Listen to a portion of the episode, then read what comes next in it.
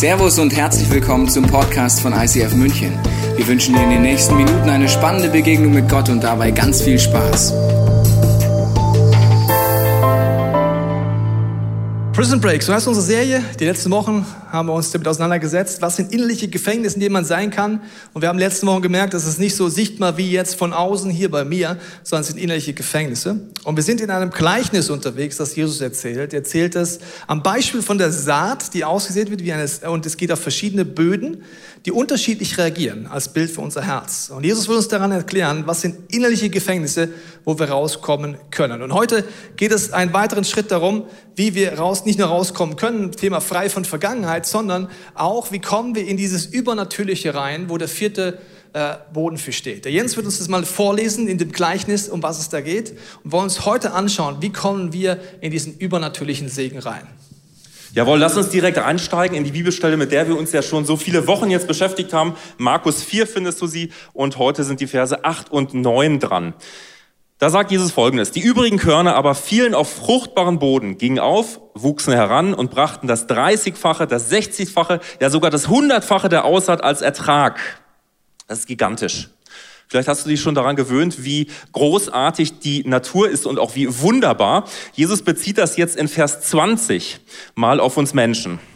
Aber dann gibt es auch Menschen, die wieder fruchtbare Boden sind, auf denen die Saatkörner fallen. Du erinnerst die Saatkörner, das ist die gute Nachricht darüber, dass du Kind Gottes werden kannst. Sie hören Gottes Botschaft, nehmen sie an und bringen Frucht 30, 60 oder 100-fach. Die Bibel verheißt dir hier, da wo dein Herzensbund fruchtbar ist, da wird er bringen bis zu 100-facher Frucht. Und das ist es doch, was wir wollen, oder? Gerade auch in dieser Serie, wir wollen uns anschauen, wie können wir tatsächlich diese, dieses, dieses Ausmaß an Frucht bekommen. Und das ist übernatürlich. Das, das, ich kann es mir nicht anders erklären. Das ist ein übernatürlicher Boden. Und das Übernatürliche in dem Fall ist Segen. Gott möchte dich segnen, damit du ein Segen sein kannst. Und deshalb schauen wir uns heute eine Person an, mit der ich persönlich Segen immer wieder assoziiere. Es ist Abraham. Abraham, der rausgerufen wird, der Gott folgt und wo Gott sagt, ich will dich segnen und du sollst die ganze, durch dich soll die gesamte Erde gesegnet sein. Erster Mose schauen wir uns an und zwar Kapitel 12, die ersten Verse. Da sagt die Bibel folgendes. Dann befahl der Herr Abraham. Verlass deine Heimat, deine Verwandten und die Familie deines Vaters und geh in das Land, das ich dir zeigen werde. Von dir wird ein großes Volk abstammen. Ich will dich segnen und du sollst ein Segen sein. Du sollst in der ganzen Welt bekannt sein. Ich will dich zum Segen für andere machen. Das ist es doch, oder? Der, der Segen Abrahams, das ist nichts 30, 60, 100-faches, das ist etwas Millionenfaches, etwas, was in die Abermillionen reingeht. Durch Abraham wurde gesegnet die gesamte Erde. Und das ist es, was ich mir persönlich wünsche, diesen, äh, an diesen Segen Abrahams tatsächlich ranzukommen. Und deshalb stellen wir uns heute die Frage, ist das möglich? Und wenn ja, wie ist das möglich? Das Erste, was wir hier in der Bibelstelle lernen können von Abraham, ist, lass dich rufen. Gott ruft Abraham. Und er ruft ihn nicht nach dem Motto, okay, Abraham, ich habe einen Auftrag für dich, in allen Details ist das und überhaupt, das ist hier dein Leben, ich habe es mal skizziert und du musst jetzt folgende Sachen irgendwie noch in Ordnung bringen. Das macht Gott nicht in diesem Fall. Und ich, persönlich erlebe Gott auch nicht so, dass Gott dir sofort einen Zettel hinhält und sagt, okay, all diese Dinge, darauf musst du jetzt schauen. Gott hat seine Jünger gerufen, Jesus hat seine Jünger gerufen, dem er einfach gesagt hat, folge mir. Und er hat ihnen alles weitere gezeigt. In einer Serie wie dieser kannst du tatsächlich zu der ähm, inneren Ausrichtung gelangen. Und das ist etwas schräg, dass du jetzt denkst, okay, es geht nur noch darum, mir anzuschauen, wo bin ich irgendwo vorbeigeschraubt und was ist nicht in Ordnung in meinem Leben, was kann ich jetzt noch machen. Darum geht es nicht bei deiner Reise mit Gott. Am Anfang steht das Wort, komm mit, folge mir. Und mir persönlich hilft das so, dass wir uns erstmal auf den Weg machen können mit Gott. Und wie zeigt er es dir dann, wenn du dich auf den Weg gemacht hast mit Gott? Johannes 14, Vers 26 sagt Jesus, der Beistand aber, der Heilige Geist, den der Vater senden wird, in meinem Namen, der wird euch alles lehren und euch an alles erinnern, was ich euch gesagt habe. Das heißt, das ist was ganz Spielerisches. Gott sagt, Gott ruft dich und er sagt dir, mach dich mit mir auf den Weg. Ich will dir unterwegs alles zeigen in aller Klarheit. Der Heilige Geist spricht in Klarheit. Und deshalb kannst du dich entspannen. Was mir persönlich hilft, ist das folgende Foto. Das ist eine Windschutzscheibe. Wenn du mit deinem Auto nach vorne fahren möchtest, dann brauchst du eine breite Sicht nach vorne. Du brauchst auch einen kleinen Rückspiegel an der Seite, wo du hin und wieder mal reinschauen kannst. Und wenn du ihn brauchst, gucken kannst, bin ich noch richtig äh, in, diesem, äh, in diesem ganzen Feld unterwegs. Was schräg wäre, wäre tatsächlich, wenn du einen riesigen Rückspiegel hättest, wo du nur nach, nach hinten schaust und eine ganz, kleine, eine ganz kleine Fläche nach außen. Das wäre dann der Fall, wenn du immer nur schauen wirst, okay, was ist in meinem Leben passiert, wo ist das jetzt noch, was muss ich da noch in Ordnung bringen und du vergisst nach vorne zu schauen. Und deshalb lass dich rufen und Jesus wird dir alles andere behutsam zeigen. Der nächste Punkt, den du lernen kannst von Abraham, ist, brich mit destruktiven Dingen. In jüdischen Schriften kannst du es wiederfinden, äh, was von dem Vater Abrahams gesagt wird. Das ist Terach. Und Terach, so sagt man, war ein, nicht nur ein Götzendiener, sondern er hat vor allen Dingen auch Götzen hergestellt. Was Gott jetzt macht, ist, er ruft Abraham raus aus diesem Bereich und sagt, ich will dir ein anderes Land zeigen. Ich stelle mir die Frage, was das für dich und für mich heute bedeuten kann, dieses Verlass deiner Heimat. Es hat nichts zu tun mit Brich mit deiner Family, ganz, ganz im Gegenteil. Ich glaube, es hat was damit zu tun, dass wir uns anschauen dürfen, wo gibt es destruktive Verhaltensweisen in meiner Family, die sich durch die gesamte Family ziehen. Und wo gibt es bei mir persönlich Dinge, wo ich an Gottes Ziel vorbeigeschraubt bin. Schaust du es dir an, wird etwas passieren, was dich überhaupt nicht von deiner Familie entfremdet, sondern du kannst sogar dadurch, dass du freier wirst, die Intensität, die, die, die, die, das Verhältnis zu deiner Familie sogar noch herstellen, deine Familie heilen. Ich bin ein großer Fan von der Apostelgeschichte. Weil in der Apostelgeschichte liest du genau von den Leuten, die irgendwann gesagt haben, gut, Gott ruft mich, okay, ich gehe da mal hinterher und lass mir mal zeigen, was er denn vorhat. Apostelgeschichte 19 findest du dann einen Bericht über die ähm, erste Gemeinde, was sie gemacht hat, als, sie, als ihr sowas gezeigt wurde. Vers 18 bis 19. Auch traten jetzt viele von denen, die zum Glauben gekommen waren, vor die Gemeinde und bekannten offen, sich mit okkulten Praktiken abgegeben zu haben. Zahlreiche Christen, die Zauberei getrieben hatten, brachten ihre Zauberbücher und verbrannten sie öffentlich. Als man den Wert der Bücher zusammenrechnete, kam man auf eine Summe von 50.000 ähm, Silberdrachmen. Was wir hier lernen können, ist, Gott offenbart etwas, da ist etwas, das ist nicht in Ordnung. Und was sie machen, ist, sie reden sich nicht raus. Sie sagen auch nicht, okay, aber ich habe ganz viel Zeit investiert, um diese Bücher damals überhaupt erwerben zu können. Die gebe ich jetzt nicht her, die lasse ich in meinem Keller. Und wenn ich sie irgendwann vielleicht mal brauche, wenn das mit, der, der, der, mit dem Gott doch nicht so funktioniert, ziehe ich sie wieder raus. Sie sind hingegangen und sie haben sie vernichtet. Brich mit destruktiven Mitteln. Und das, was du auch lernen kannst, wir haben uns ja in der Vergangenheit hier in den letzten Wochen immer verschiedene Themen angeschaut, die Gott uns manchmal aufs Herz legt, wo wir freier werden dürfen. Deshalb möchte ich hier auf den Bereich ganz kurz eingehen. Hier geht es um Zauberei. Und ich weiß nicht, was du da für ein Verständnis von hast. Wir tendieren ja manchmal dazu, das uns ins Lustige zu verkehren. Ja, Harry Potter und seine kleinen Zauberer das, was die Bibel da beschreibt, ist etwas Ernstzunehmendes. Und der Begriff der Zauberei, der hier im Griechischen verwandt wird, ist Periergos. Periergos steht für die Dinge, die dich grundsätzlich nichts angehen, denen du dich aber zuwendest aus Neugier heraus. Was ist das heutzutage und was war es in der Vergangenheit? Es war Wahrsagerei. Immer wieder. Es war, die, es war der Moment, wo Dinge gesagt haben, ich möchte ins Übernatürliche reinschauen, weil ich mir dort Antworten erhoffe. Es ist Wahrsagerei, es ist sowas wie Horoskope. Unsere, unsere Zeitschriften sind voll, äh, Social Media, Fernsehen, voll mit irgendwelchen Horoskopen. Es ist kein, äh, keine Spielerei. Und ich will dir anhand eines Prinzips zeigen, was ich tatsächlich hinter Okkultismus verbergen kann. Denn ich persönlich glaube, Okkultismus, das beschreibt ja alles das, was irgendwo im Verborgenen geschieht. Ich persönlich glaube, dass in unserer Gesellschaft der gesamte Okkultismus gerne im Verborgenen bleibt, damit man irgendwie denkt, okay, das ist irgendwas Nebulöses, kenne ich mich nicht mit aus. Lass uns mal anschauen, was die Bibel grundsätzlich sagt. Was mir hilft, ist das Prinzip der drei Himmel. Du kannst es dir folgendermaßen vorstellen. Du hast einen ersten Himmel. Das ist äh, für mich der sichtbare Bereich. Alles das, was ich sehen kann, was ich äh, angreifen konnte, das ist der erste Bereich, der erste Himmel, wo wir unterwegs sind. Jetzt gibt es einen zweiten Himmel, das ist die unsichtbare Dimension. Das ist etwas, wo eine Mischung herrscht aus Lüge und Wahrheit und wo unter anderem der Feind unterwegs ist mit seiner gesamten Macht. Das ist die, die unsichtbare Welt, die zweite, äh, der zweite Himmel. Der dritte Himmel ist das, was Paulus sagt im zweiten Korintherbrief, Kapitel 12 kannst du es nachlesen. Da sagt Paulus, ich, Paulus, war im dritten Himmel bei Gott, in Gottes Reich und ich habe Dinge empfangen, Offenbarungen, die ich euch jetzt weitergebe. Das heißt, du hast diese drei Himmel und was dich persönlich jetzt angeht, das ist etwas Krasses und ich glaube, wir haben es immer noch nicht ganz verstanden. Epheserbrief, Kapitel 2, äh, Vers 6 sagt jetzt Folgendes. Du bist in der ersten Welt, im sichtbaren Bereich, so wie wir heute alle hier sitzen. Du bist im ersten Himmel. Durch deinen Jesus, sagt jetzt der Epheserbrief, bist du hineinversetzt an himmlische Orte. Du bist hineinversetzt in Gottes Gegenwart. Du bist Kind Gottes im dritten Himmel.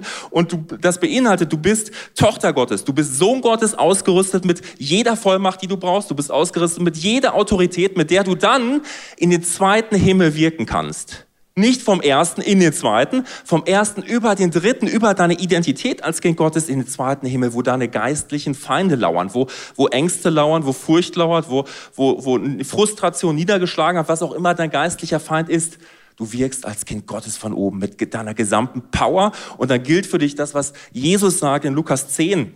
Vers 19 sagt ja, ich habe dir Vollmacht gegeben über sämtliche geistliche Feinde. Und wir verstehen es manchmal nicht. Das ist unsere Vollmacht. Was macht jetzt der Okkultismus? Er lockt dich in, die zweite, in den zweiten Himmel rein ohne Jesus. Du kannst ganz viele, diese Pfeile daneben an, stehen für Verbindungen, die du eingehen kannst, um einen Blick ins Unsichtbare zu erhaschen. Wahrsagerei, ein Weg. Du kriegst einen Einblick in, die, in, in, in den zweiten Himmel und du hast aber keinen Durchblick, weil nur der Heilige Geist kann dich durchleiten. Es, es, herrscht Verwirrung, weil du hast Lüge und Wahrheit im zweiten Himmel. Du kannst dort nicht klar sehen und du wirst gefangen genommen gewissermaßen in diesem zweiten Himmel. Ich empfehle dir dringend, dir einfach verschiedene Sachen mal anzuschauen. Galater 5 habe ich dir mitgebracht. Galater 5, Vers 20. Hochinteressanter Punkt, da sagt die Bibel ganz kurz und knackig nur, halt dich fern von Zauberei, ist nicht gut für dich. Der, der ursprüngliche griechische Begriff in Galater 5 ist Pharmakeia. Pharmakeia steht für bewusstseinserweiternde Drogen. Kiffen, LSD, alles Mögliche. Sagt die Bibel, lass es sein, weil du stellst eine Verbindung her in den zweiten, ins Unsichtbare, was nicht göttlich ist. Seit, seit Jahrtausenden haben sich Menschen immer wieder ausgestreckt ins Spirituelle und sich irgendwelche Dinge reingepfiffen, nur um da einen Zugang zu bekommen. Und die Bibel sagt, es ist nicht gut, weil da besteht eine Verbindung. Und wenn du die letzten Wochen da warst, Weißt du, Gott ist keiner, der dich bevormundet. Er warnt dich. Er sagt dir, es hat Konsequenzen. Wenn du es wirklich machen willst, auch als Christ, darfst du es machen. Das Schöne für dich und für mich ist die Wahrheit, dass völlig egal, was du für Erfahrungen gesammelt hast, Gott kann alles wiederherstellen. Da, wo wir umkehren und sagen, okay, es war nicht göttlich, vergib es mir, ich schließe jetzt diesen Weg, den ich da eingegangen bin, ins Unsichtbare, der nicht göttlich war, du kannst umkehren. Und aus seelsorgerischer Erfahrung kann ich dir sagen, diese Dinge, sie, sie gibt es so oft.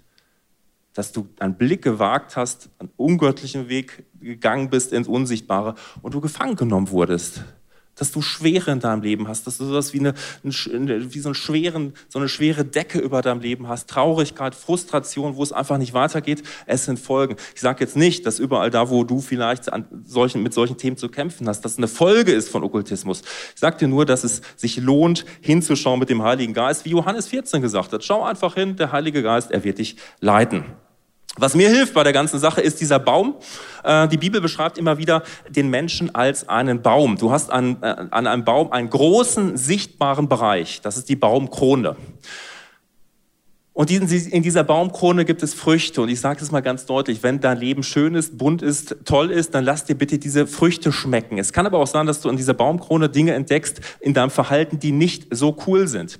Und überall da, wo sich Dinge wiederholen, hast du sowas wie eine, äh, einen äh, Verhaltensmuster. Das ist der Baumstamm. Und dann kommt die Grasnarbe. Und darunter sind verborgen geistliche Wurzeln. Geistliche Wurzeln könnten zum Beispiel sein für ein Verhalten, wo du sagst, ich muss mich immer irgendwie in den Vordergrund stellen oder ich fühle mich einfach bei anderen nicht nicht wohl, weil die anderen sind alle so toll, sagt der Heilige Geist, die Wurzeln, steckt vielleicht Minderwert dahinter. Ablehnung, Situation, die Gott dir zeigen möchte, um sie zu heilen.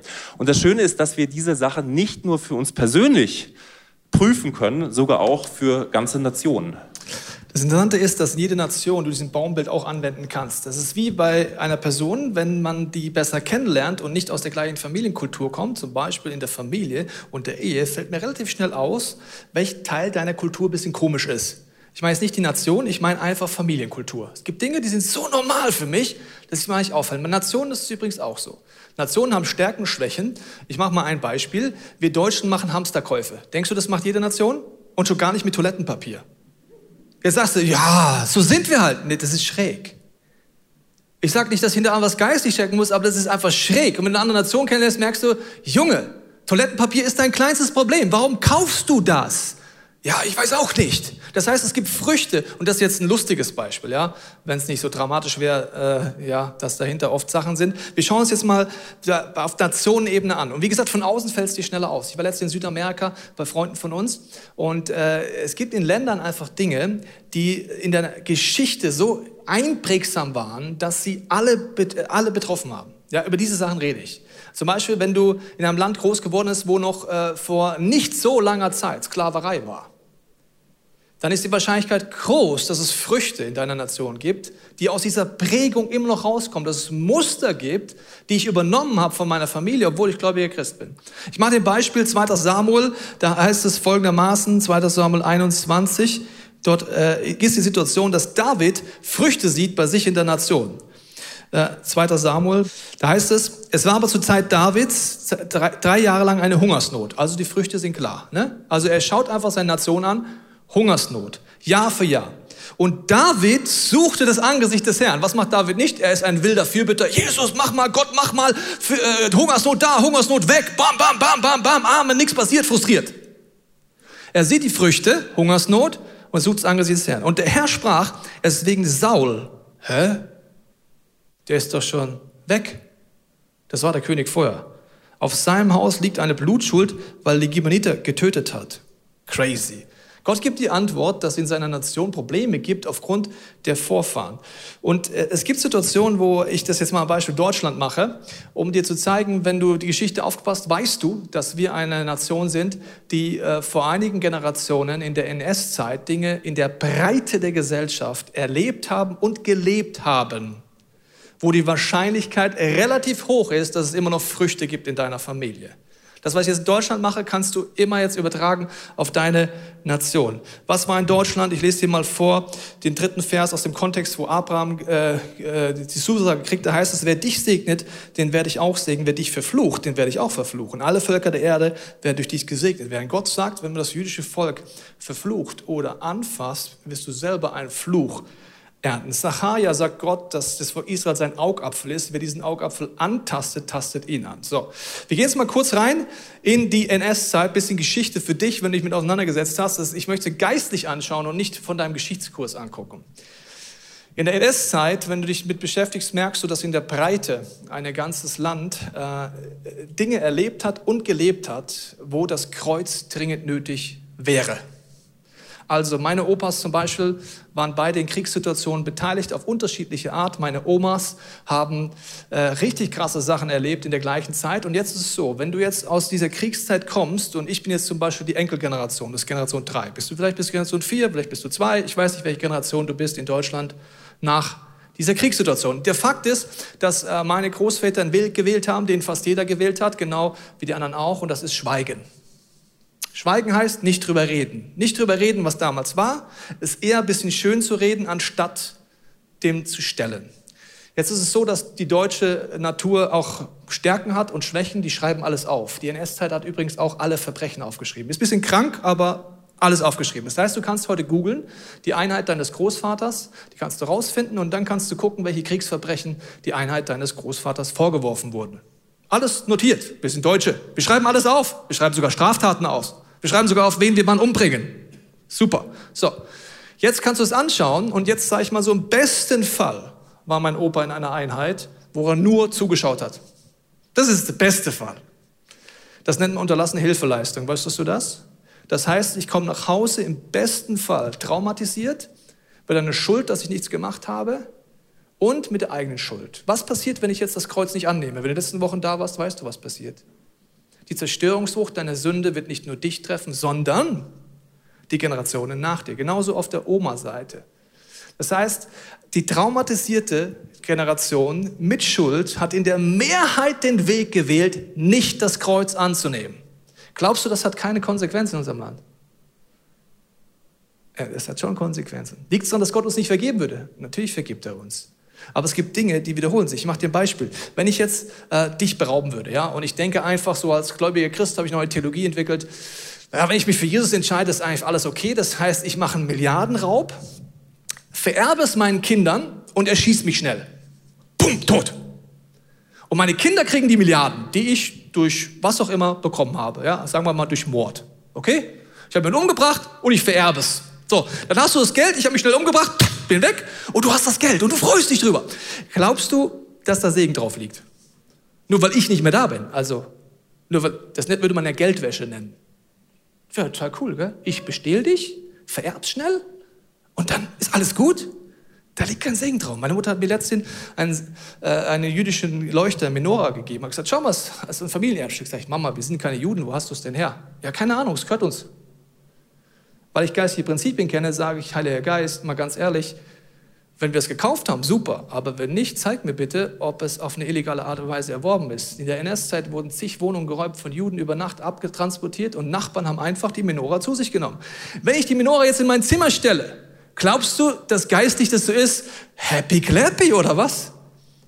Hier bei Saul heißt es, es ist eine Blutschuld, die nicht ans Kreuz gebracht wurde. Du hast die Möglichkeit ans Kreuz. Ja klar, aber es ist so, dass dort Zerstörung weitergibt. Es kann sein, dass es Früchte in deinem Leben gibt, in deiner Familie gibt, die du dann einfach entdeckst.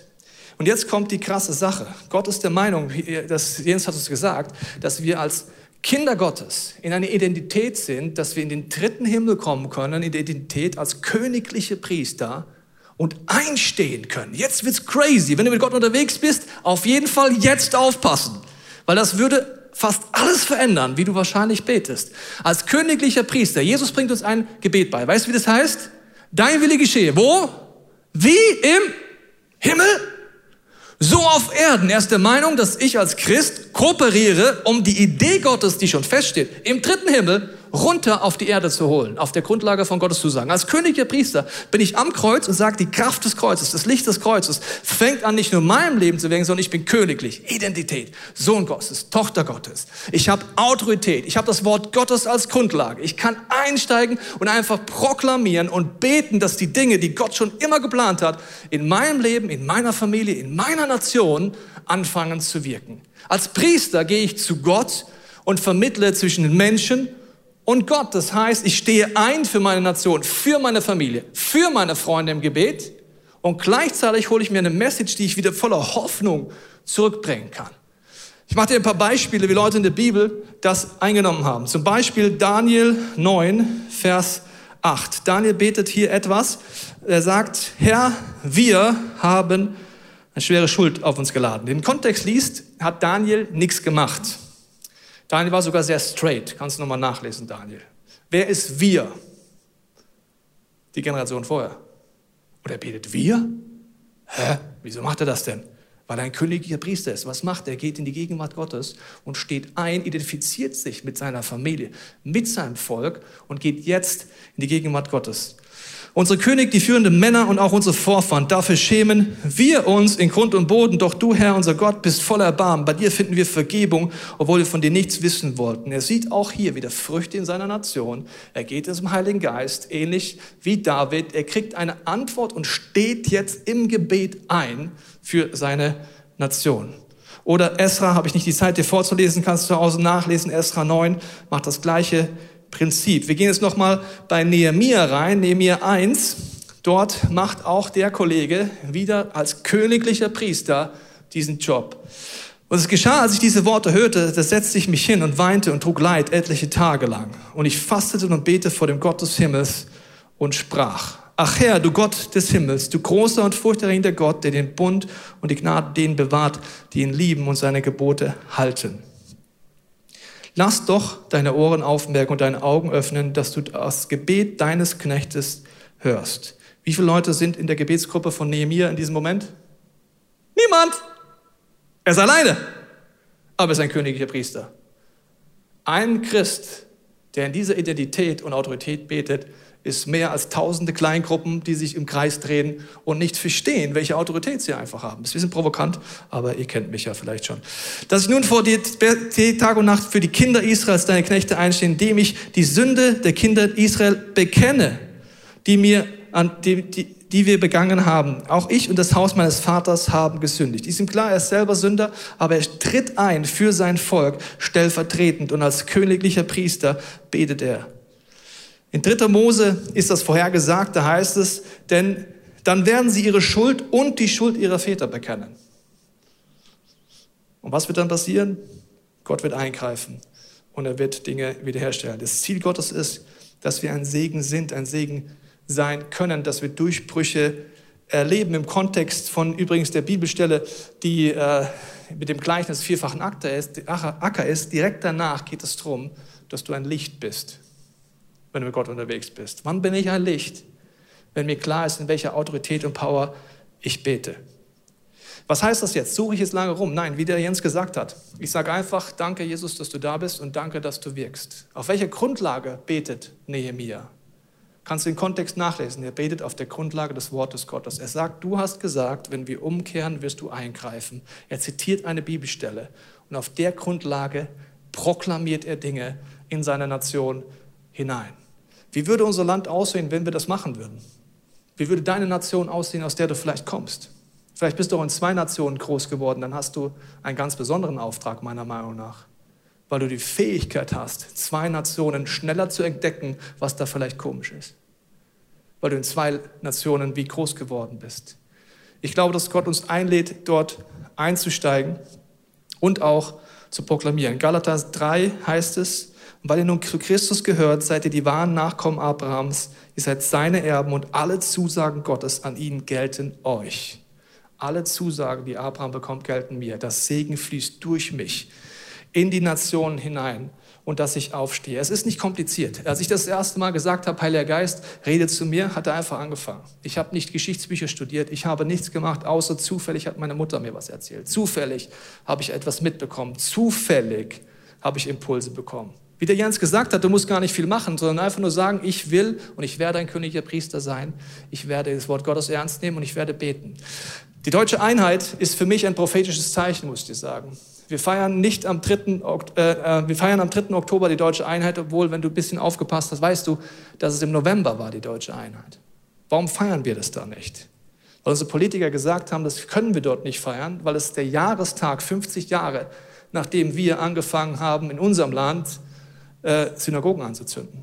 Die Reichspogromnacht. Auf den Tag genau. Glaubst du, Gott hat das per Zufall gemacht? Glaubst du an einen Gott, der einfach mitschwimmt oder der alles im Griff hat? Gott hat alles im Griff, alle Nationen, alles. Übrigens, der hat sogar Amerika im Griff für alle, die da gerade ein bisschen Angst haben. Und egal, ob der nächste Präsident Donald oder Joe heißt, Gott hat es immer noch im Griff. Er hat alle Nationen im Griff. Und wenn er sagt, am Jahrestag, jetzt kommt die Einheit, dann hat er doch eine Message für uns, oder? Und die Message ist, besonders an die gläubigen Christen und meiner Meinung nach schlafen wir schon so lange, ist, das Kreuz ist da. Die Vergebung ist da. Die Türen sind offen, aber wo sind die königlichen Priester, die aufstehen und anfangen zu proklamieren, wie im Himmel, so auf Erden es runterzuholen? Wusstest du, dass bei jeder Prophetie jemand braucht, der die Prophetie nimmt, sie ownt und auf die Erde mit Gottes kooperiert? Gott sucht keine Lemminge, die einfach neutral und irgendwo rum und nichts machen, sondern es sucht dich. Und deswegen werden wir jetzt beten mit dir gemeinsam, in allen Locations, online und auch hier vor Ort, dass wir dieses Mandat annehmen und dass wir in diese Autorität vorwärts gehen. Wir steigen ein und ich glaube, es ist gut, wenn wir so einsteigen, wie wir auch in die Predigt heute eingestiegen sind. Es fing an mit Abraham, lass dich rufen. Abraham wurde gerufen und er hat geantwortet. Und ich weiß, dass die Umstände heute nicht für alle leicht sind, wo Geschäfte schließen, wo du vielleicht in Kurzarbeit bist, wo Hoffnungslosigkeit aufkommt. Die Zeiten sind nicht so easy. Aber wie waren sie bei Abraham? Abraham sollte rausziehen aus seinem Land, seine Heimat verlassen. Er hätte einen Handwerksbetrieb seines Vaters übernehmen können. Er sollte gehen. Er wurde gerufen. Komm raus, Abraham. Was hättest du damals eigentlich Abraham gesagt? Ich weiß nicht, was ich ihm gesagt hätte. Ich hätte ihm nur sagen können, wenn Gott dich ruft, will er dich segnen. Du hast es gerade von Tobi gehört.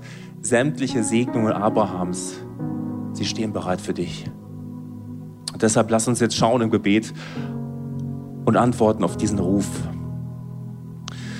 Jesus, hier sind wir. Und ich danke dir dafür, dass du uns jetzt rufst, so wie du Abraham damals gerufen hast. Wo du uns rausrufst aus bestimmten Dingen, weil du uns segnen möchtest. Das ist dein tiefster Wunsch. Und weil durch uns die gesamte Erde gesegnet werden soll. Uns steht dieser Segen zu.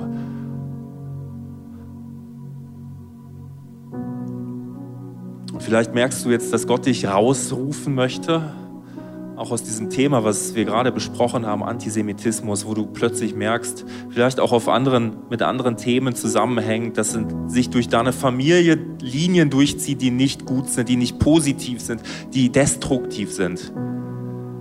Wenn du das erkennst, dann darfst du stellvertretend jetzt, dann darfst du Identifikationsbuße tun. Dann darfst du sagen, Jesus, ich bekenne es dir. Die Punkte, die dir jetzt auffallen, wo sich destruktive Verhaltensweisen durch deine Familie ziehen. Und dann darfst du um Vergebung bitten, wo du selbst in Übereinstimmung gehandelt hast mit diesen Dingen, wo du sie toleriert hast in deinem Leben, zugelassen hast in deinem Leben. Und ich spreche dir Vergebung zu im Namen von Jesus Christus. Er vergibt es dir, da wo du ihm diese Dinge bekennst. Und ich ergreife jetzt Autorität, Jesus, und ich bete das jetzt für jeden, der es möchte. Ich trenne ihn raus aus diesem negativen geistlichen Erbe. Und ich sage, dass du ein Licht sein darfst in deiner gesamten Familie, dass du ein Licht sein darfst in der Welt. Und ich bete jetzt darum, Jesus, dass du uns zeigst, dass es uns nochmal übersetzt in jedes einzelne Herz hinein, was es heißt, dass du durch uns die Welt, dass du durch uns die Welt segnen möchtest. Der Segen Abrahams, Jesus, dass wir dich als Freund sehen dürfen, dass du die Welt segnen möchtest durch uns, dass du die, die Gaben des Geistes ausgießen willst auf uns. Das ist der Segen Abrahams, Jesus, und der steht uns zu. Du sagst es in deinem Wort. Und deshalb bete ich jetzt darum, dass du in jedes einzelne Herz reinsprichst, wie du uns segnen möchtest. Und du darfst es annehmen. Das, was Jesus dir jetzt verheißen möchte, was er dir zusprechen möchte, nimm es an. Greife danach. Gib dich nicht mit wenig zufrieden. Du bist ein Kind Gottes. Du bist eine Tochter Gottes, ein Sohn Gottes. Amen.